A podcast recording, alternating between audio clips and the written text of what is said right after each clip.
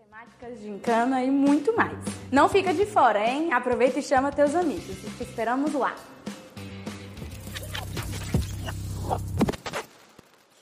Uh. Boa tarde, na paz do Senhor.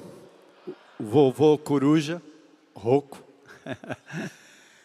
que final de semana abençoado esse. E eu queria, a despeito do aviso dado aqui pela Maressa, é, ontem alguns meninos da comunidade que sempre me abraçam, eu digo que são meus netos, eles vieram perguntar, pastor, tem como ajudar a gente, né? A gente está aí na fila, querendo ir. Acampamento tem um custo, né? Todo acampamento tem custo, porque tem preletores, tem alimentação, tem o aluguel do lugar. E eu tenho certeza que o pessoal do acampamento reservou algumas vagas que são as vagas para as pessoas, os meninos e meninas que não têm condições de pagar mesmo. Então cortou meu coração, né? Porque eu disse para eles, olha, eu já sentei com a minha esposa e decidimos adotar um adolescente, já demos a contribuição lá. Então, certamente isso aí está direcionado para algum, né? Ou algum adolescente. Mas se você sentir o desejo no coração, quiser ajudar, né? financiar um adolescente da comunidade, e então faz isso. No final, procura aí o pessoal do acampamento, deixa lá a sua contribuição e diga isso aqui é para um abençoado aí da comunidade e eu acho que vai ajudar bastante. Ontem nós tivemos aqui na abertura da Expo Soma, a Expo Soma hoje, mas a conferência Soma substituiu o nosso EPL, Encontro para Pastores e Líderes, porque nós decidimos nesse momento diminuir um pouco as atividades, principalmente aquelas externas e trabalharmos a igreja nesse novo momento de descoberta de dons. Isso, essa coisa da igreja e os dons espirituais veio desde 1986 para 87. Então, vamos, estamos falando da década de 80. Muitos de vocês nem nascidos eram. Eu cheguei aqui em 83, o ano que vem vai ser um ano muito redondo 20 anos de tenda, 20, 40 anos de ministério. E quando eu cheguei aqui, uma igreja bíblica, fundamentada na palavra de Deus, como são as igrejas batistas regulares, uma igreja bem estruturada, com seus departamentos, e a despeito de não ser uma igreja muito grande, mas estava muito bem organizada nas suas áreas de ministério. E por volta do ano 86 para 87, surgiu aqui na cidade um movimento que era um movimento muito forte de oração e de busca do Espírito Santo. E esse movimento, ele trouxe consigo algumas manifestações espetaculares, sinais, maravilhas, gravetos Aquela época, aliás, não era só aqui em Fortaleza, no Brasil inteiro. Pessoas apareciam com dente de ouro. Eu me lembro do Marcelo Gualberto, lá da MPC. Nós estávamos num evento com o Caio Fábio, e a gente liderava aqui a vinde do Caio Fábio. E o Marcelo me chamou no banheiro correndo, disse: Armando, vem ver aqui. Rapaz, eu abri a boca e tem um dente aqui que está reluzente, né? é ouro. Aí eu olhei e disse, rapaz, é ouro. Disse, não, não tinha isso aqui não. Eu disse, como é que isso apareceu, rapaz? Eu que nem prestei atenção na pregação, nem orando estava, como é que esse negócio veio bater na minha boca aqui? Então, naquela época era assim, né? Graveto pegando fogo, os crentes vendo curas espetaculares. E de repente, no meio da igreja batista, que não estava envolvida nesse movimento, alguns questionamentos tipo: e nós? Eu disse: Olha, eu não sei o que está acontecendo lá fora, mas eu sei o que diz a palavra de Deus. Então eu fiz um desafio para a igreja que nós pararíamos todas as atividades e que nós iríamos meditar no livro de Atos para compreender a ação do Espírito Santo na vida da igreja. E depois 1 Coríntios 12, 13 e 14. Então nós paramos tudo, só ficou o pastor e as ovelhas, até os diáconos abriram mão dos seus cargos, e nós começamos a estudar a palavra de Deus. Então, nós concluímos algumas coisas muito simples do estudo da palavra. Primeiro, que quando Jesus foi assunto aos céus, aconteceu a promessa da vinda do Espírito Santo, que no dia de Pentecostes, 50 dias depois da morte do Senhor, o Espírito veio sobre um grupo reunido no mesmo lugar e ali formou o que Jesus profetizara que era a igreja dele. E que o batismo no Espírito Santo e com o Espírito Santo era o mergulho desses convertidos no corpo invisível de Jesus, que tinha um aspecto visível quando as pessoas eram batizadas em água. Então abrimos o livro de Atos e lá no capítulo 2 descobrimos um fenômeno interessante que erroneamente alguns diziam que quando o indivíduo era batizado com o Espírito Santo, ele falava a língua imediatamente. E eu estava dizendo, gente, eu fui batizado com o Espírito Santo, eu tenho o Espírito Santo, sou selado com o Espírito Santo e nunca falei línguas. Alguns amigos, colegas diziam: esse pastor aí, ele é até bonzinho, prega mais ou menos, mas só falta falar em línguas. E eu dizia: não, não queira isso para mim, não, porque esse não é o dom que Deus deu como manifestação. Ao estudarmos o livro de Atos, no capítulo 2, naquele dia que estavam todos reunidos no mesmo lugar, havia crentes de todos os países daquela época, de Roma, da Espanha, da África, é, o Nordeste da África.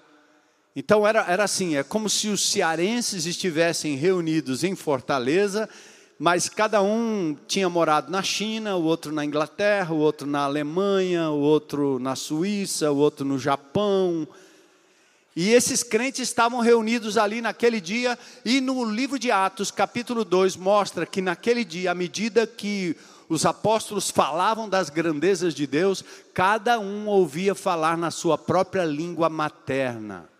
O que quer dizer isso? O cearense que morava na China ouvia o pastor pregando, Pedro, e ele ouvia em chinês. O cearense que vinha dos Estados Unidos ouvia em inglês.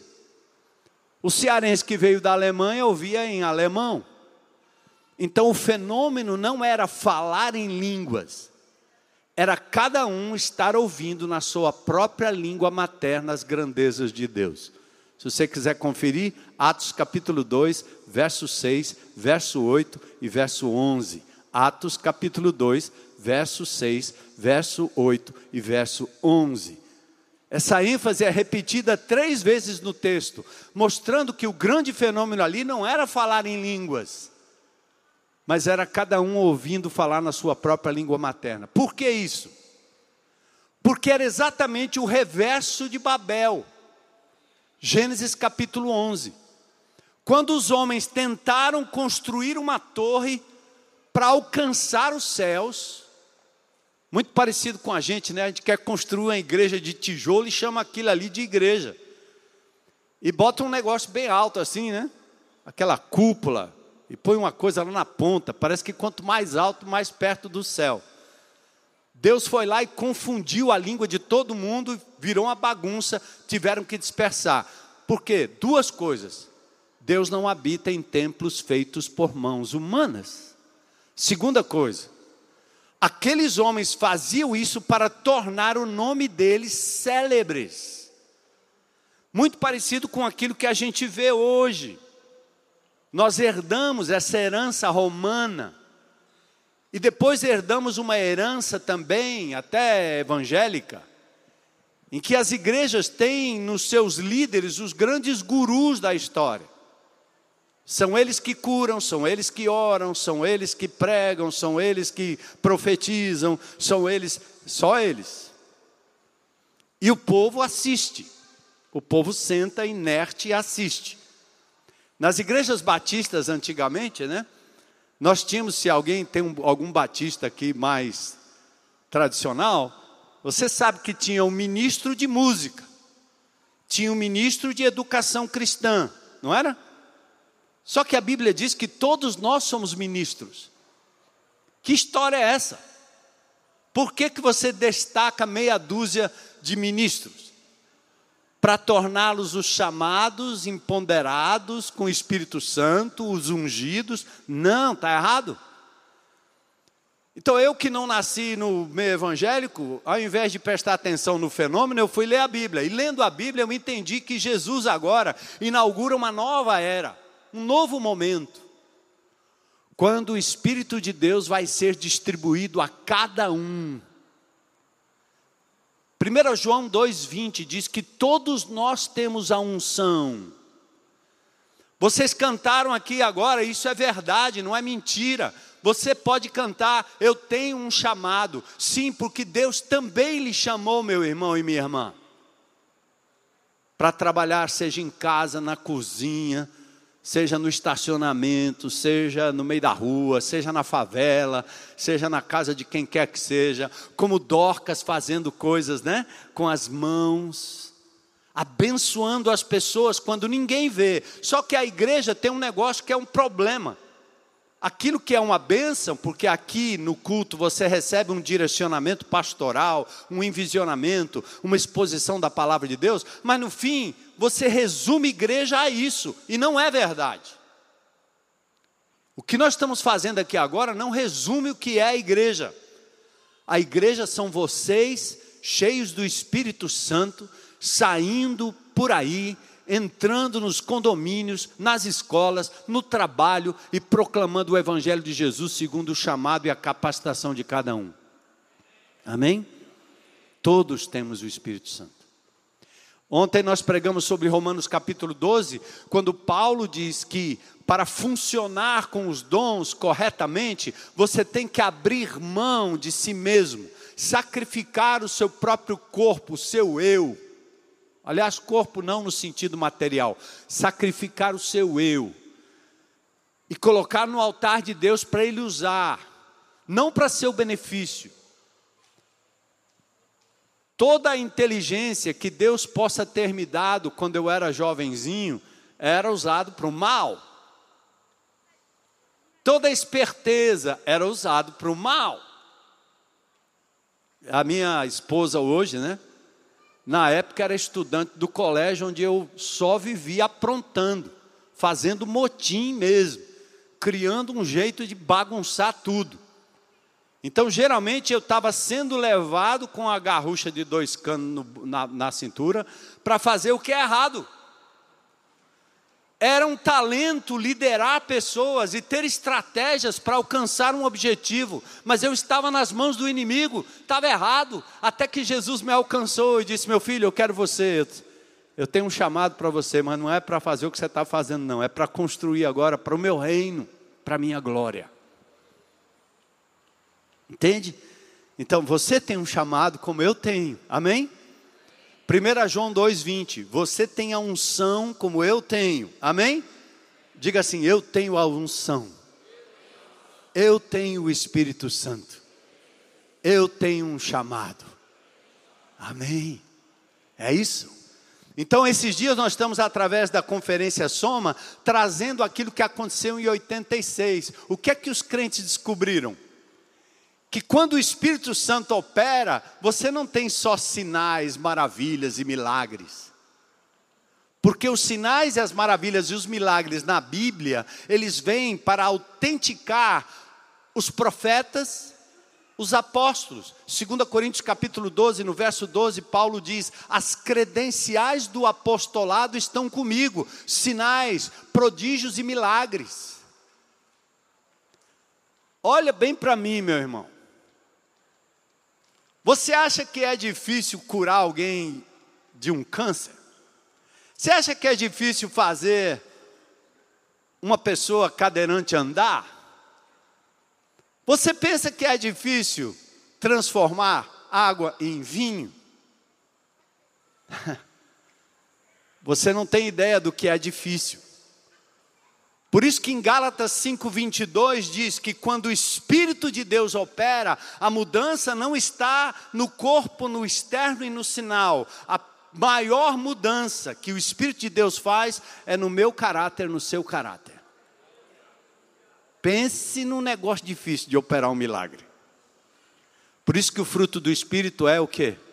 amor, alegria, paz, longanimidade, benignidade, bondade, mansidão, domínio próprio. Então, se Deus quiser operar uma cura, Ele opera. Eu já orei e vi pessoas sendo curadas. Mas Deus faz isso quando Ele quer autenticar o nome dEle, ou talvez trazer salvação numa casa, numa vida, em algum lugar. Mas esse não é o modus operandi de Deus. Onde tem o Espírito, não quer dizer que essas coisas estão lá. Naquela época nós tivemos que mostrar para a Igreja Batista Central de Fortaleza: o Espírito de Deus está aqui. E ninguém pode fazer absolutamente nada se não for no poder do Espírito Santo. Se você for cuidar de criancinha na carne, você vai ficar cansado, preocupado, blasfema, acha ruim, murmura, reclama, diz que ninguém faz, só você. É assim, a ladainha. Mas quando você faz no Espírito Santo de Deus, mesmo sozinho, você glorifica o nome do Senhor e faz no poder do Espírito Santo. Amém? Então, ao final aqui, antes da gente entrar no nosso texto, dá uma passadinha lá na tendinha, vários ministérios aqui da igreja estão ali expostos para você poder se apresentar e servir. O teste dos dons também ali. E o ministério não só é, não, não é apenas este que está, ou estes, aliás, que estão aqui expostos, mas é o ministério que Deus lhe conduzir por onde quer que você vá. Então vamos ler juntos 1 Coríntios capítulo 12, versículos 1 a 3. E eu vou estar pregando nesses restantes de domingo, ou domingos de junho, em 1 Coríntios 12, 13 e 14. Aliás, deixa eu fazer uma outra observação. Quando eu abri o texto de 1 Coríntios 12, 13 e 14 para os batistões regulares, aqueles do pé roxo, o primeiro versículo que eu li foi 1 Coríntios 14, 29. Não proibais o falar em línguas. E quase prepararam uma fogueira para me colocar na fogueira. E eu disse: Eu não estou dizendo nada novo, é o que está escrito aí. A Bíblia diz para não proibir o falar em línguas. Então eu quero que você saiba que de onde quer que você tenha vindo e qualquer que tenha sido sua experiência antes de estar aqui com a gente, a Igreja Batista Central de Fortaleza não proíbe falar em línguas, porque é o que a Bíblia diz. Não é porque eu quero, nem porque eu gosto. Porém, nos versículos anteriores do capítulo 14, diz que se você falar em público, tem uma regrinha. Regra de três. Primeiro, no máximo três. Segunda regra, um de cada vez. Terceira regra, tem que haver intérprete. Porque se não entra alguém aqui na congregação que não sabe nada de evangelho, ele fica ouvindo aquela barulheira de línguas e ele diz: "O que é isso aqui?" Não há edificação. Por isso que Paulo diz: a profecia, enquanto ensino, edifica, porque as pessoas entendem. Mas o falar em línguas, qual é a edificação se não para si mesmo? Então, antes que você questione, nós temos muitas pessoas nessa congregação que falam em línguas, mas eles falam entre eles e Deus. Falam entre eles e Deus. Se eles entendem, não sei. Se é traduzido, não sei. Amém não proibamos o falar em línguas. 1 Coríntios 13, 8 também fala que as línguas cessariam. O termo verbal ali é um cessar gradativo. Não faz mais sentido. Mas ninguém pode proibir, desde que haja um de cada vez. Uma vez eu estava no, na América, quando eu estava estudando a palavra de Deus lá, fazendo mestrado, e eu fui visitar uma igreja da Assembleia, Assembleia de Deus. E aí se levantou um irmão e falou em línguas. O outro levantou, interpretou. Aí um outro irmão se levantou e em línguas. Outro se levantou e interpretou. O terceiro se levantou e. Línguas. Um terceiro se levantou e interpretou. Aí Heloísa puxou a minha blusa e disse assim: E agora, Batistão? Eu disse: Aleluia. Aconteceu exatamente aquilo que a Bíblia diz. Uma vez eu estava lá no 7 de setembro, nessa comunidade, um indivíduo lá, não sei aonde, falou em línguas bem alto. Eu parei o culto e disse: agora, interpretação, cadê? Se não, cala a boca em nome de Jesus. Porque isso não vem de Deus. Percebe? Então não se faz aquilo que se acha que é correto, mas aquilo que a Bíblia diz. Então, nós tínhamos um teste de dons em 1986 para 87, bem simplesinho. Os crentes daquela comunidade pareciam pipoca na panela, pulando de ministérios e dons entendendo que tinha um dom de servir, o dom de misericórdia, tinha um dom de hospitalidade, tinha um dom de administração, tinha um dom de liderança, tinha um dom de pastoreio, que não significa pegar um microfone na mão, mas cuidar de pessoas ao redor, sem ter título. O dom de evangelismo, o dom de conhecimento, o dom de discernimento de espírito que Deus dá a algumas pessoas.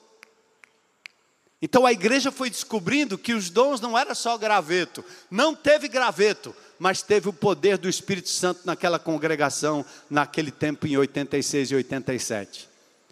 Dez anos depois, nós tínhamos a rede ministerial que veio lá dos Estados Unidos, de um amigo, Bill Hybels, Bruce Bugby, pegamos esse material e passamos toda a igreja, 600 pessoas mais ou menos, lá na Palhoça, na Oswaldo Cruz. E agora a gente está repetindo o teste de dons para fazer a igreja consciente de que Deus nos dotou de dons espirituais quando Ele nos batizou com o Espírito Santo no dia em que cremos. Atos 11, 17. O fenômeno que aconteceu em Atos 2, em Atos 10, em Atos 19, foi exatamente porque o Espírito de Deus conduziu Lucas a dizer que o Evangelho iria para Jerusalém, Judéia, Samaria e até os confins da terra. E os judeus jamais acreditariam se aqueles gentios não tivessem também experimentado uma manifestação parecida com a de Pentecoste, por isso que foi repetido. Mas em nenhum evangelho, aliás, nenhuma epístola de Paulo, você tem um mandamento ou uma descrição de alguém que entrega a vida a Jesus, tem como consequência o falar em línguas. É muito claro isso. Então vamos ficar com o que a Bíblia diz, né? 1 Coríntios capítulo 12, 13 e 14, a gente vai trabalhar durante esse mês e hoje eu vou dar uma introdução, um pano de fundo, e depois a gente vai para os aspectos bem práticos desses três capítulos. Amém? 1 Coríntios 12, de 1 a 3, vamos comigo.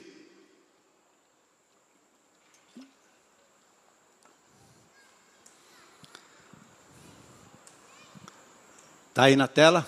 Bora. Tchan, tchan, tchan, tchan. Bu.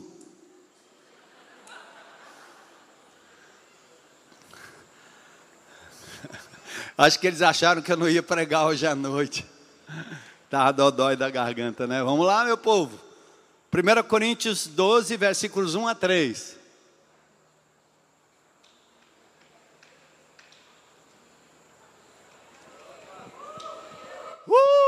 Pronto, aplauso aí o pessoal lá do House Mix. Às vezes acontece, sabe o quê? Tem um pessoal ali que é craque, nota mil. Mas de vez em quando a gente recebe gente nova para aprender. Eu não sei nem quem é, por isso que eu não estou falando diretamente a ninguém. E aí dá uma engasgadinha. Isso é permitido, tá certo? Errar também é permitido, tá bom? Isso não é um erro, é só um delay. Você tem isso na internet, quanto mais aí, né? Então vamos lá. Comigo, gente. Irmãos, quanto aos dons espirituais, não quero que vocês sejam o quê? Ignorantes. Vocês sabem que quando eram pagãos, vocês não tinham Jesus, de uma forma ou de outra, eram fortemente atraídos e levados pelos ídolos mudos. Por isso eu afirmo que ninguém que fala pelo Espírito de Deus diz: Jesus seja amaldiçoado. E ninguém pode dizer: Jesus é Senhor, a não ser pelo Espírito Santo. Senhor, que a tua palavra tenha um lugar muito especial no nosso coração nessa noite, porque nós acreditamos na presença do teu Espírito e é Ele que ilumina o nosso entendimento. Que esse povo, Senhor, seja um povo da palavra, que baseia suas experiências, sua vida, aquilo que vive e vê, na palavra de Deus, não no achismo. Nós pedimos que o teu poder se manifeste no nosso meio, nos ensinando pela palavra, em nome de Jesus. Amém. Bom, vamos lá. Paulo esteve em Corinto, agora nós estamos falando da igreja de Corinto, não é Coríntias. Pessoal aí que torce para Coríntias, não é Coríntias. É misericórdia, né? Pronto. Então, a igreja de Corinto, Paulo visita na sua segunda viagem missionária. Ele sai de Filipos, aquela igreja que trouxe o evangelho do Oriente para o Ocidente, onde poucas mulheres se reuniam à beira de um rio. Ele chega em Filipos, de Filipos ele então passa para Bereia, Tessalônica, Atenas, e depois lá na Grécia ele chega em Corinto. Paulo permanece com um casal de judeus, Aquila e Priscila, eles eram fazedores de tendas, como o apóstolo Paulo também era fazedor de tendas. Quando Paulo não conseguia sustento para o seu a sua missão apostólica, ele fazia tendas para o seu sustento. Paulo pregou nas sinagogas, lá em Corinto. Sinagogas eram onde os judeus se reuniam. Alguns foram convertidos em Atos capítulo 18, diz que Crispo, o líder da sinagoga, e toda a sua casa entregaram a vida a Jesus.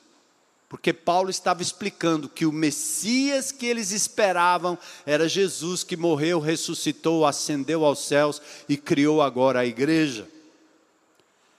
Mas Paulo foi levado aos tribunais, mas ele permaneceu um ano e meio em Corinto pregando ele recebe de Deus aquela palavra: Eu tenho muito povo nessa cidade. E mais tarde ele foi para Éfeso, na Turquia, levando consigo o casal Aquila e Priscila, e ele deixa lá Apolo, um recém-convertido, segundo a palavra de Deus, poderoso nas Escrituras. Paulo escreve duas cartas, duas epístolas, 1 e 2 Coríntios, Provavelmente escreveu outras duas que a gente não sabe por onde anda, é só uma inferência. Mas é importante que você saiba que Corinto era uma cidade próspera. Ela se expandiu muito 600 anos antes de Cristo. A, a cidade de Corinto tinha dois grandes templos, como, como no Ceará. Nós temos aqui Canindé, e temos Cariri, lá no Padre Cícero, em Juazeiro. Dois grandes centros de adoração.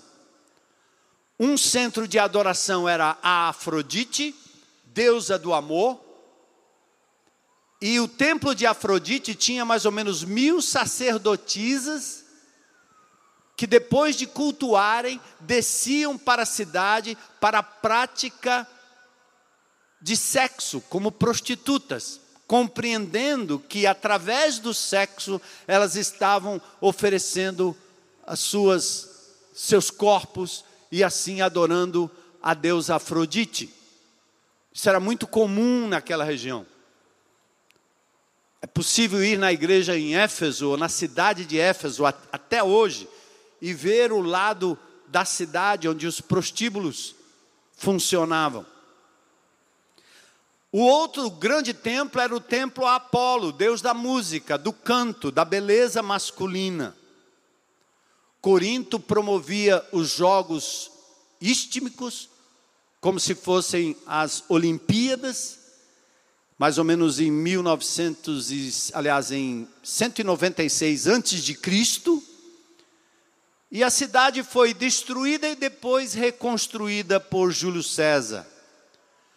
Em Corinto, até hoje, você pode ver um canal parecido com o canal do Panamá, porque ele faz uma ligação entre o Golfo de Corinto e o Mar Egeu.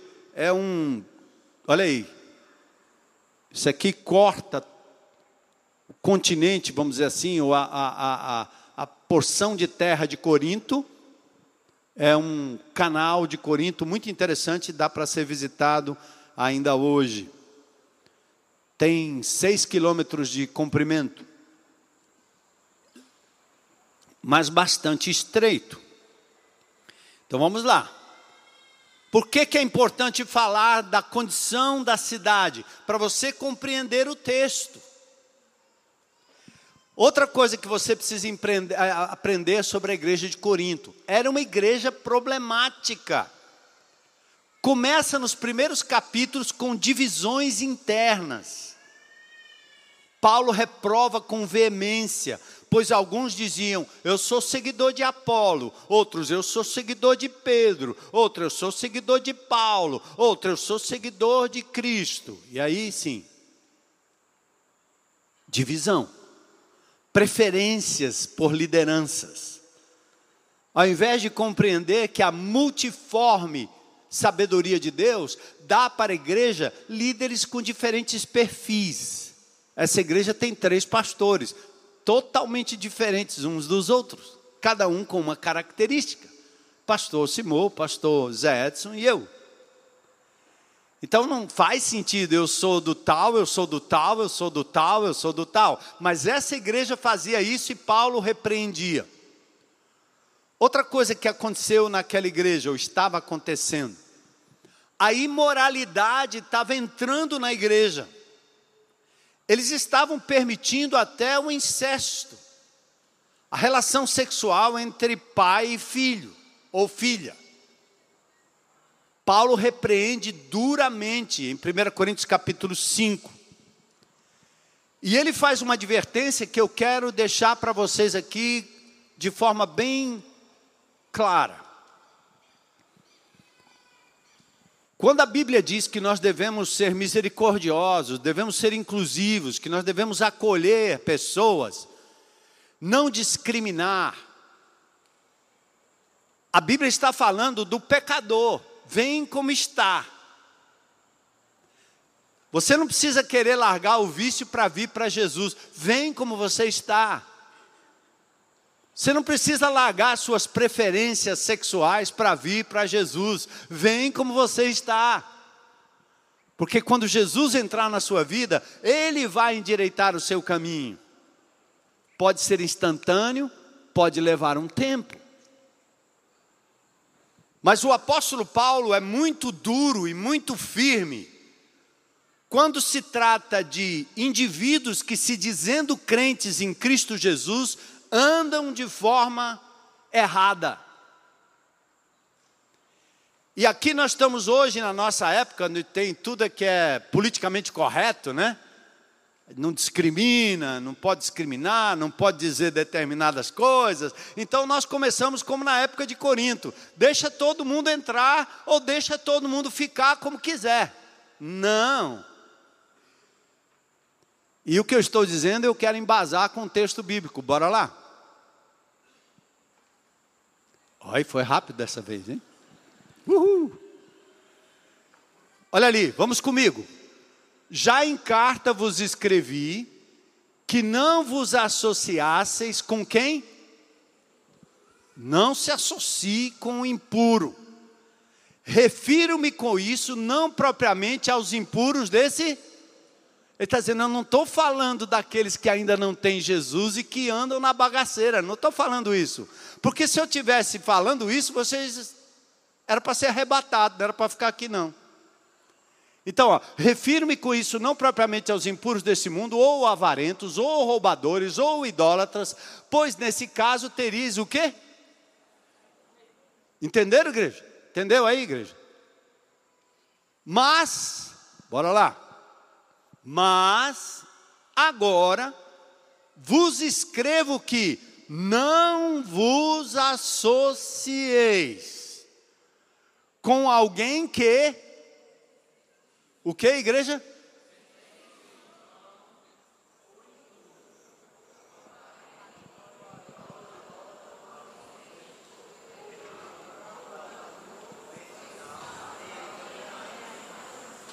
Paulo é pesado nisso. Presta atenção, igreja. Nós estamos perdendo a mão das coisas. Paulo está dizendo aqui claramente: eu não vos associe, não dá para andar junto com a pessoa que diz que tem Jesus, que conhece Jesus e continua na impureza, na avareza, na idólatra e falando mal dos outros. E você recebe para comer na sua casa. Você permite que ele faça parte de um GR para ter ceia com vocês e o indivíduo está metendo pau nos irmãos? Paulo diz: não vos associe, esse indivíduo precisa passar por um processo de disciplina. É Mateus 18. Você está falando o quê? Falou com a pessoa? Não falou? Então vai lá, porque se não falar, eu vou falar. Mateus 18. Aí estamos, não, mas o único jeito de restaurar o irmão é trazendo ele para a comunhão. Não, ele já conhece a verdade. O único jeito é o Espírito Santo convencer esse indivíduo que ele está em pecado. E você, ao invés de passar a mão, reforça e diz para ele: Você está errado, meu irmão. Faça isso não. Então, preste atenção aí, né? Essa é a igreja inserida numa sociedade elitizada de mão de obra escrava, idólatra e promíscua. Vocês acham que eles não iam errar no exercício dos dons espirituais? O que eu estou dizendo aqui a vocês, preste atenção aqui, amados irmãos em Cristo. O que Paulo fala em 1 Coríntios 12, 13 e 14 não é ensinando como exercer os dons, ele fala repreendendo a igreja que estava usando os dons de forma errada. Claro que ele dá algumas normas, mas ele está dizendo, está errado. Então a era messiânica, que foi antecipada em Joel, dizendo que o Espírito seria derramado sobre toda a carne, Jesus promete o Espírito, o Consolador, João 14, 16. Em Marcos 16, 14, ele fala sobre os sinais que acompanhariam aqueles que iriam pregar a palavra de Deus, inclusive bebendo coisa, veneno e não morrendo. Paulo foi picado de uma cobra mortífera e não morreu. Eu acho que não tem nenhum crente aqui querendo testar Deus para ser mordido por uma jararaca só para mostrar o poder de Deus, né? Tem alguém aí querendo? Eu não. Mas esses sinais, ele está dizendo, vão acompanhar aqueles que precisam de uma autenticação do Evangelho, como eu já disse em 2 Coríntios 12, 12. Em Atos 2, então, vem o momento do batismo no Espírito Santo. E o fenômeno de Corinto parece que não tem relação com Pentecoste. Mas havia uma relação com o que estava acontecendo nos templos pagãos. Atentem aí, igreja. Então, Paulo recebe informações lá de Éfeso, a carta tem questionamentos, tem o relatório da casa de Cloede, Stefanes, Fortunato e Acaico. Paulo vem tratando da adoração pública desde o capítulo 8. Ele repreende a adoração a ídolos. Verso 11, capítulo 11, ele questiona a questão de autoridade na igreja, aquela história do uso do véu, que no final Paulo diz: Nós não temos costume em nossas igrejas. No capítulo 11 ainda ele fala da ceia do Senhor, que era tomada indignamente ou celebrada, e aí ele fala do abuso dos dons espirituais no capítulo 12. Então preste atenção aí. Os capítulos 12 a 15 formam uma unidade onde Paulo procura demonstrar que o crente verdadeiramente espiritual, pneumáticos, adora a Deus, promovendo a edificação da igreja com os dons que Deus lhe deu. Então, Paulo não está instruindo a igreja, nem doutrinando a igreja, ele está corrigindo com veemência o abuso no uso do dom de línguas. O texto é exaustivo. O capítulo 12 é genérico, o capítulo 13 é teológico, o capítulo 14 vai direto à regulamentação e inicia com a seguinte declaração: 14:1. Segui o amor e procurai com zelo os dons espirituais. Mas principalmente qual? Porque ele vai explicar no capítulo 14 que profecia é ensino, exortação, não é adivinhação. Tem três tipos de profecias na, na Bíblia. Uma é a profecia da Escritura. Ninguém profetiza mais porque a Bíblia está pronta e completa. Está lá em Pedro, no capítulo 1, verso 19. A outra profecia é a preditiva, que Ágabo pega o, o seu cinto, amarra aqui e diz: Paulo, você não vai para Jerusalém, que você vai ser preso. Ele estava adivinhando, profeta. Paulo olhou para aquilo que ele estava dizendo e disse assim: Você está me dizendo nenhuma novidade. A, a, o Espírito Santo já disse que eu vou passar perseguição. Então ele não deu a mínima para que Ágabo falou, ele foi para Jerusalém, foi preso mesmo e acabou. Os crentes gostam da profetada, né? do negócio da adivinhação. Só falta dar o número da cena.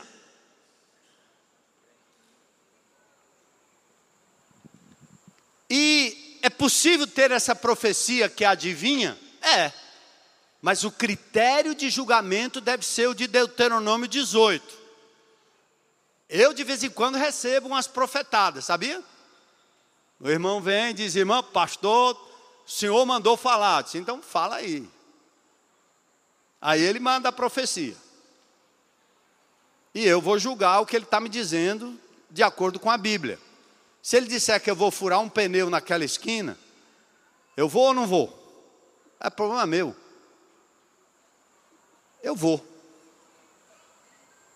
Acho que Deus está preocupado com o pneu furado na, minha, na esquina. Agora o critério, presta atenção. Se eu for e o pneu não furar, eu volto aqui e apedrejo ele. Porque Deuteronômio 18 diz que o profeta, quando fala, se não acontecer, ele é digno de apedrejamento. Quer dizer, falso profeta. Eu não vou apedrejar ninguém. Mas é falso. E as profetadas que a gente ouve por aí é daquelas bem genéricas, né? Deus está me falando que tem gente aqui com problema de coluna. Tem alguém?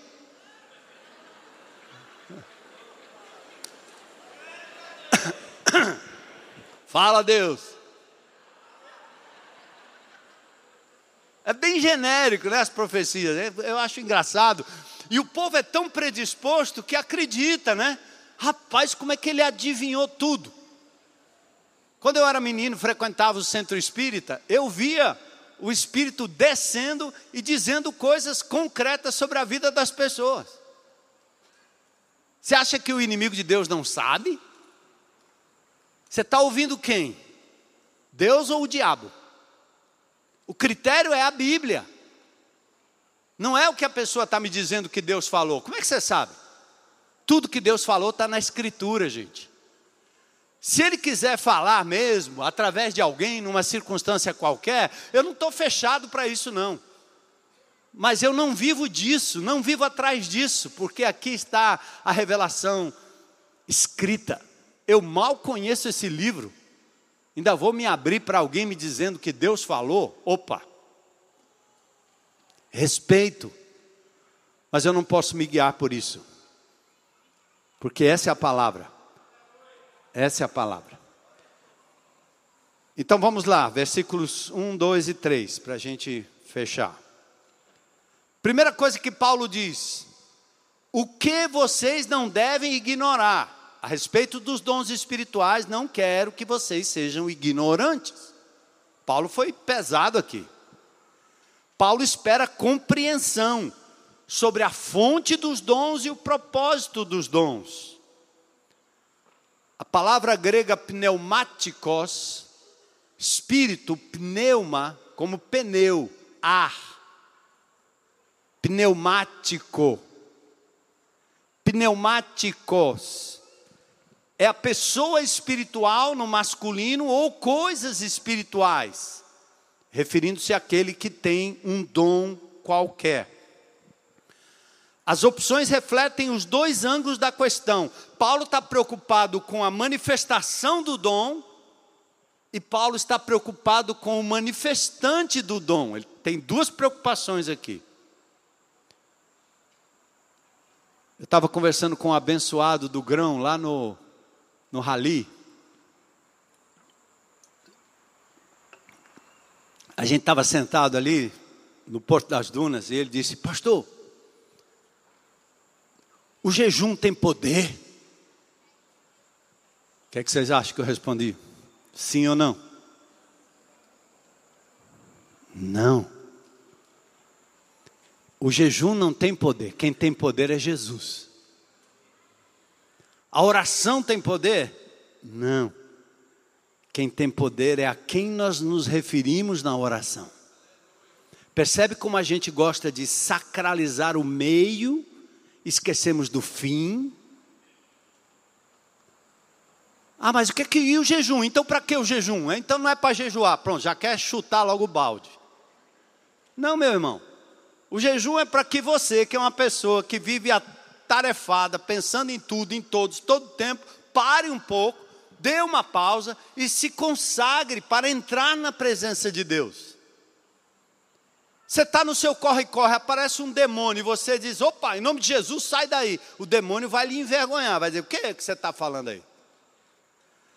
Mas quando você tem uma situação de um endemoniado e você vai ter que enfrentar aquilo, o que, que você faz? Senhor, eu vou me abster do alimento, vou me colocar na tua presença em consagração, para que o Senhor me dê capacidade para enfrentar esse demônio. Aí Jesus disse: essa casta só sai com jejum e oração. Então o jejum não tem poder.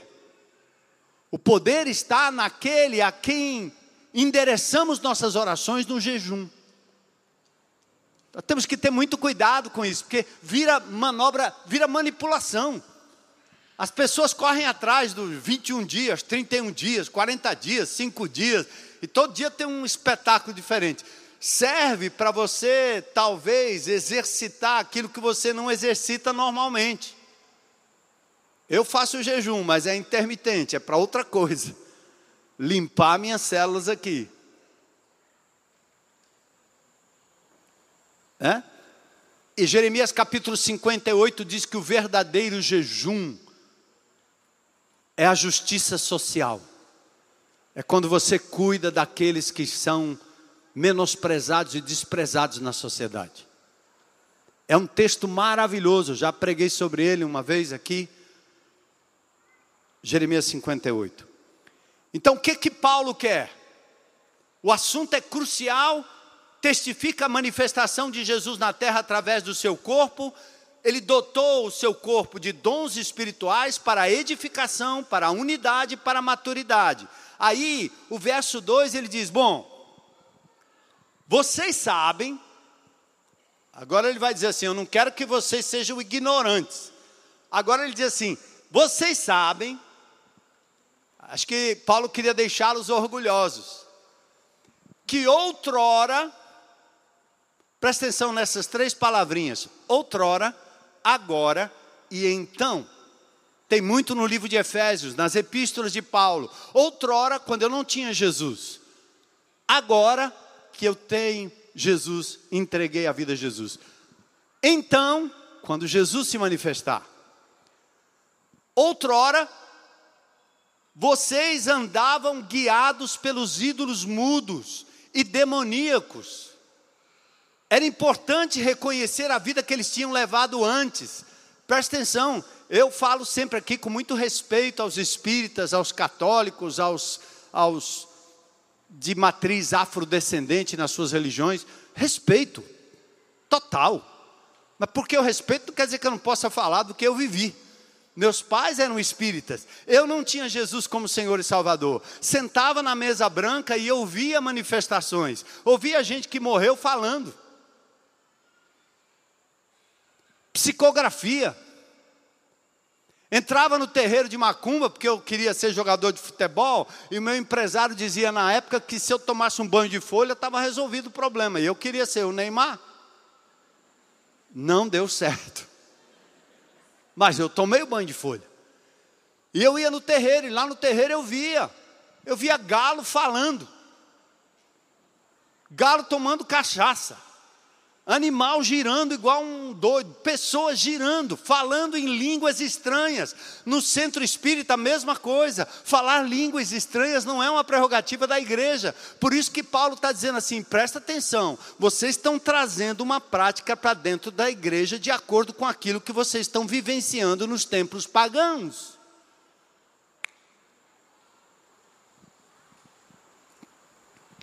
Então ele diz: outrora vocês eram guiados pelos ídolos mudos. Vocês se deixavam levar pelos ídolos mudos.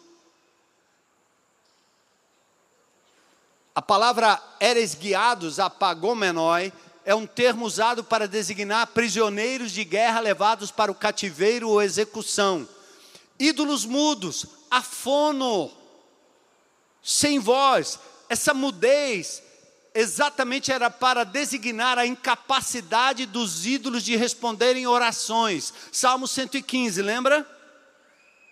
O que que as estátuas têm? Tem olhos, mas tem ouvido, mas não tem boca, mas não fala.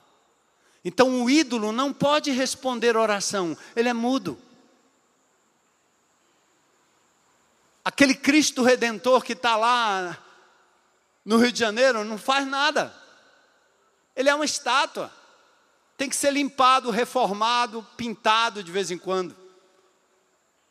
Jeremias fala das pessoas que pegam seus ídolos e carregam em procissões, achando que o ídolo pode responder alguma coisa. E aqui todo o meu respeito, como a Bíblia respeita, a pessoa dos apóstolos, Pedro, João, Tiago, José, são Francisco de Assis, um evangélico, um homem piedoso, como muitos homens e mulheres da Bíblia que pregaram a palavra de Deus, eles tinham coisas que, com as quais a gente não concorda, mas eram homens e mulheres de Deus. Eles jamais pensaram que eles iriam ser transformados em estátuas. Mas as pessoas fazem romarias, entregam a sua vida, acreditam em tudo e chega diante de uma estátua, depois ela diz assim: "Eu recebi uma graça através daquilo ali". Foi aquilo ali ou foi Deus que deu? O sol vem sobre o justo e sobre o injusto. Quem trabalha aqui nos presídios, como muito tempo eu trabalhei entrando e conversando com eles ali, e nós ainda temos isso, você vai ver um bandido com 10, 8 tiros, marcas de bala no corpo. Ele olha para você e diz assim: graças a Deus eu fui livrado da morte. Foi graças a Deus ou não foi? Foi graças a Deus. Então, o ídolo mudo, ele não pode responder nada. E o pior, que agora o apóstolo Paulo denuncia, 1 Coríntios 10, 19 e 20. Que digo, pois, que o sacrificado ao ídolo é alguma coisa? Ou que o próprio ídolo tem algum valor? Antes digo que as coisas que eles sacrificam, eles sacrificam a quem? A quem, gente? Demônios. Por trás de um ídolo tem um demônio. Hoje a gente já não tem mais isso, porque a própria Igreja Católica Romana, através da renovação carismática, aboliu muito daquela coisa de milhares de estátuas.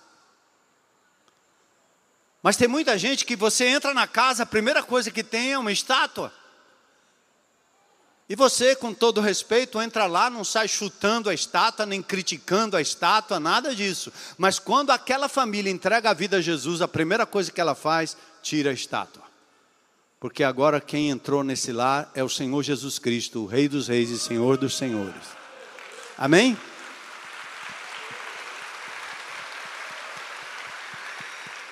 Toda vez que eu compro um carro, né? Às vezes eu compro um carro e chego lá tem um bichinho lá dentro.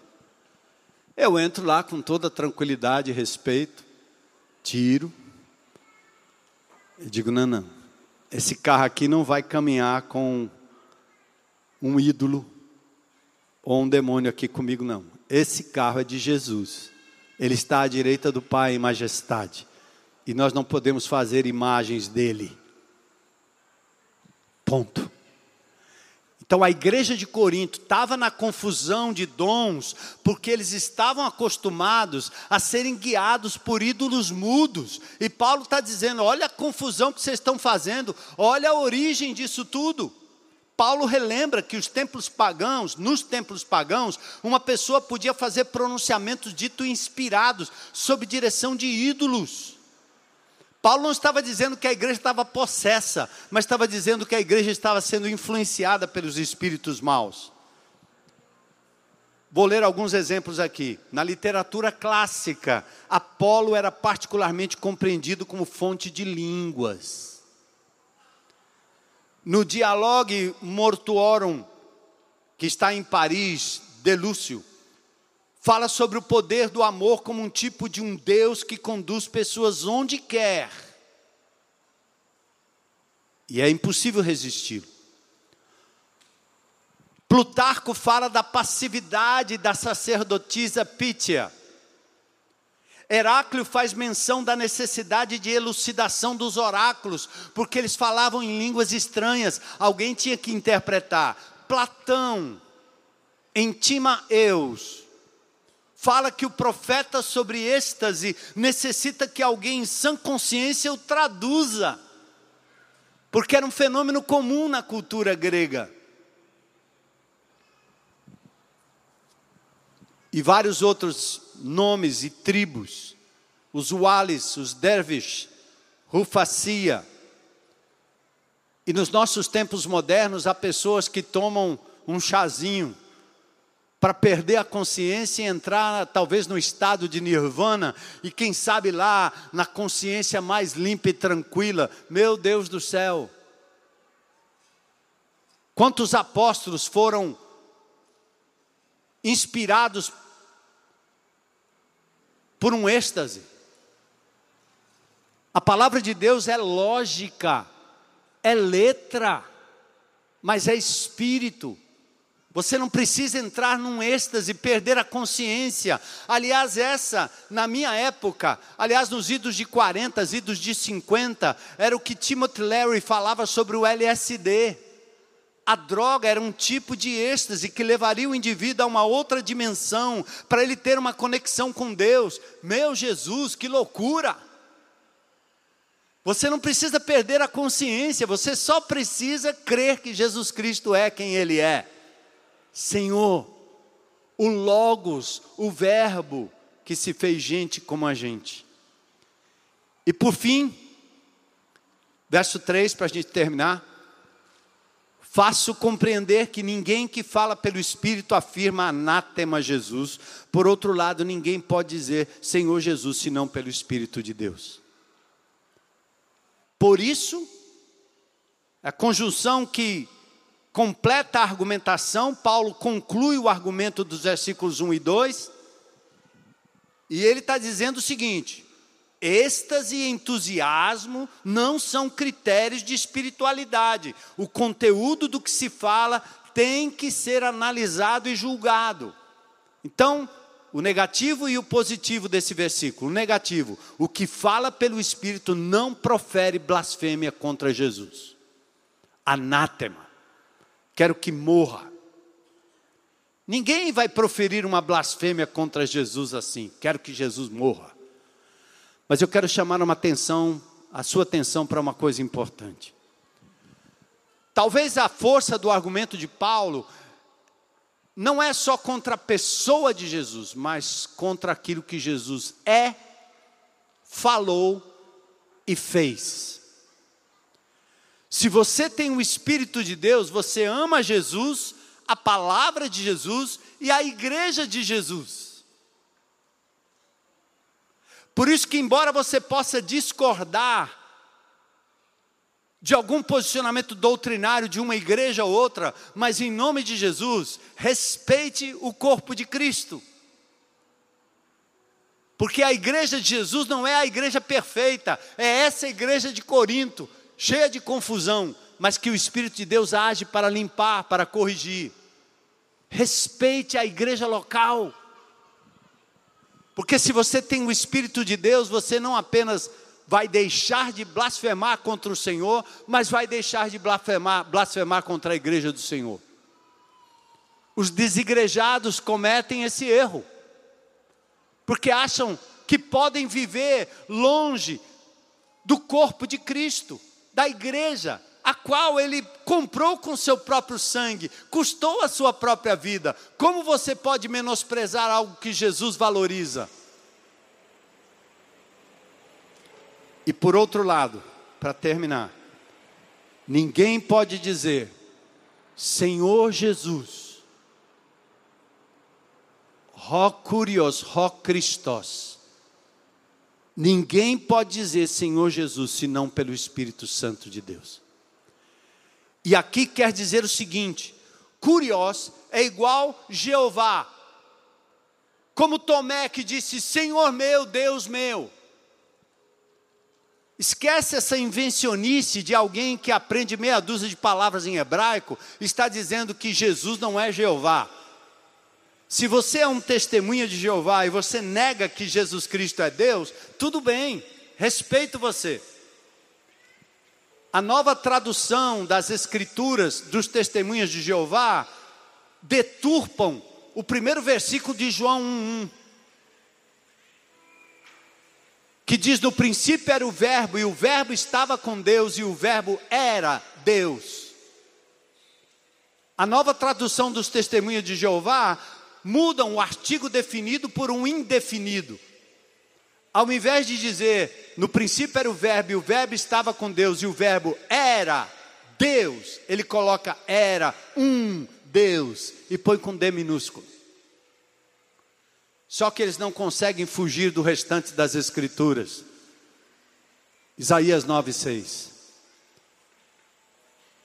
Portanto, um menino nos nasceu, um filho se nos deu e o principado está sobre os seus ombros, e o seu nome será Maravilhoso Conselheiro, Deus Forte.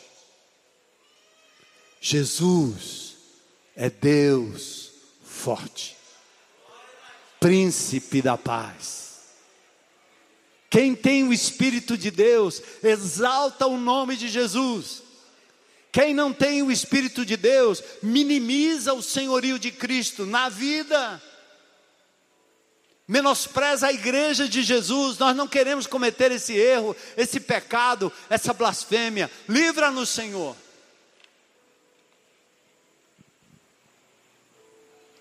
E onde tem o Espírito de Deus, a ênfase não está nos dons espetaculares, mas no autor dos dons, no doador dos dons.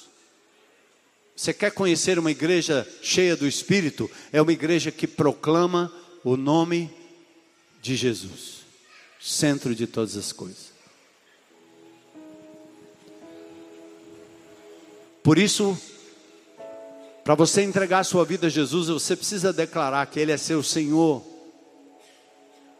seu dono, Jeová, Senhor dos Senhores, dono absoluto. Outrora eu fui guiado pelos ídolos mudos, agora eu sou guiado pelo Espírito de Deus, porque entreguei minha vida a Jesus. E é o que eu espero que você também tenha feito para a honra e glória dele. Vamos orar? E eu quero perguntar qualquer pessoa aqui nesse auditório que gostaria de hoje à noite tornar pública a declaração de que Jesus Cristo é o Senhor e Salvador de sua vida. Reconhecendo hoje, se tem alguém aí, levanta a sua mão bem alto. Eu quero Jesus como meu Senhor e meu Salvador. Aleluia.